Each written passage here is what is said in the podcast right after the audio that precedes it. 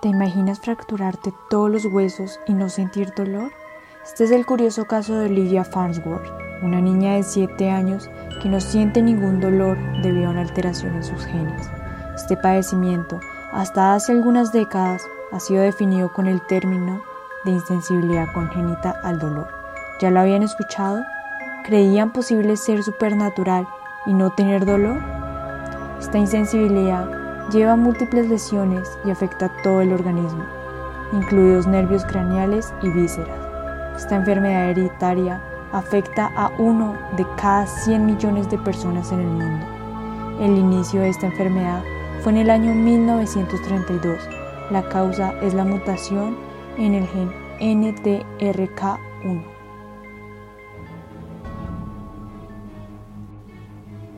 Olivia Farnsworth, británica, con tan solo 7 años, pertenece al grupo selecto de personas con ausencia del cromosoma 6. ¿Te imaginas tener el superpoder de no sentir sueño, hambre y dolor?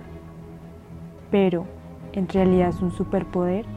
Desde muy pequeña se identificaron características extrañas en ella, como su falta de sueño, apetito, pero sobre todo el llanto.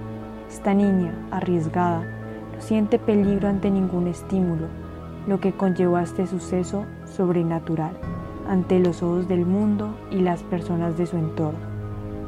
Cuando fue atropellada y arrastrada más de 20 metros por un vehículo, ella, lejos de ponerse a llorar o quejarse de dolor, se levantó y preguntó a su familia, que la miraba atónita, ¿qué pasa? La niña tenía la marca del neumático en el pecho y sufrió quemaduras en un pie y cadera, sin sentir absolutamente nada. Según explicaron los médicos, Olivia se salvó al no tensionarse en el momento del impacto, al mantenerse relajada y así evitó algún tipo de fractura. ¿Sabes cuáles son las causas? Las causas son diversas mutaciones a distintos genes, lo que a su vez afectan el desarrollo y funcionamiento de los nociceptores, que son los receptores del dolor que tenemos alrededor de todo nuestro cuerpo. Existen cinco tipos. El primero se relaciona con la pérdida de sensibilidad dolorosa, térmica distal, y en ocasiones se puede presentar sordera. En la tipo 2 encontramos la disfunción autómica y una grave alteración en la función sensitiva que les lleva a padecer úlceras tórpicas a temprana edad. La tipo 3 o síndrome de Riley-Day provoca pérdida de sensibilidad al dolor y a la temperatura, inestabilidad cardiovascular, neumonías de repetición, vómitos y alteración gastrointestinal. La tipo 4, junto con la 5, son caracterizadas por una profunda pérdida de sensibilidad dolorosa. La primera, retraso mental. La segunda, siendo la más rara, destaca por la aparición de úlceras y gracias a esa pérdida de la noción del dolor puede provocar automutilaciones.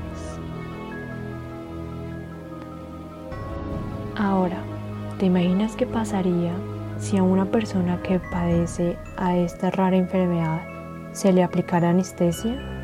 El manejo anestésico es un reto en las personas con este padecimiento por lo que pueden presentar una disminución en la actividad central y periférica, con concentraciones plasmáticas disminuidas de pinefrina y norepinefrina. A su vez, son más susceptibles a desarrollar hipotermia, hipertermia, hipotensión y bradicardia, reportada en el 37,5% de los casos. Sin embargo, el caso de Olivia Farnsworth es el único en el que todas esas características están presentes de manera simultánea. ¿Te gustaría pertenecer a este grupo selecto de personas insensibles al dolor? Las fuentes consultadas para este trabajo fueron el libro de Principios de Neurología, onceava edición de Robert Samuels y otros, capítulo 43. Adicional, Consultamos la página de Salud 180 en el artículo de Olivia Farnsworth, La niña que no siente dolor, hambre o sueño.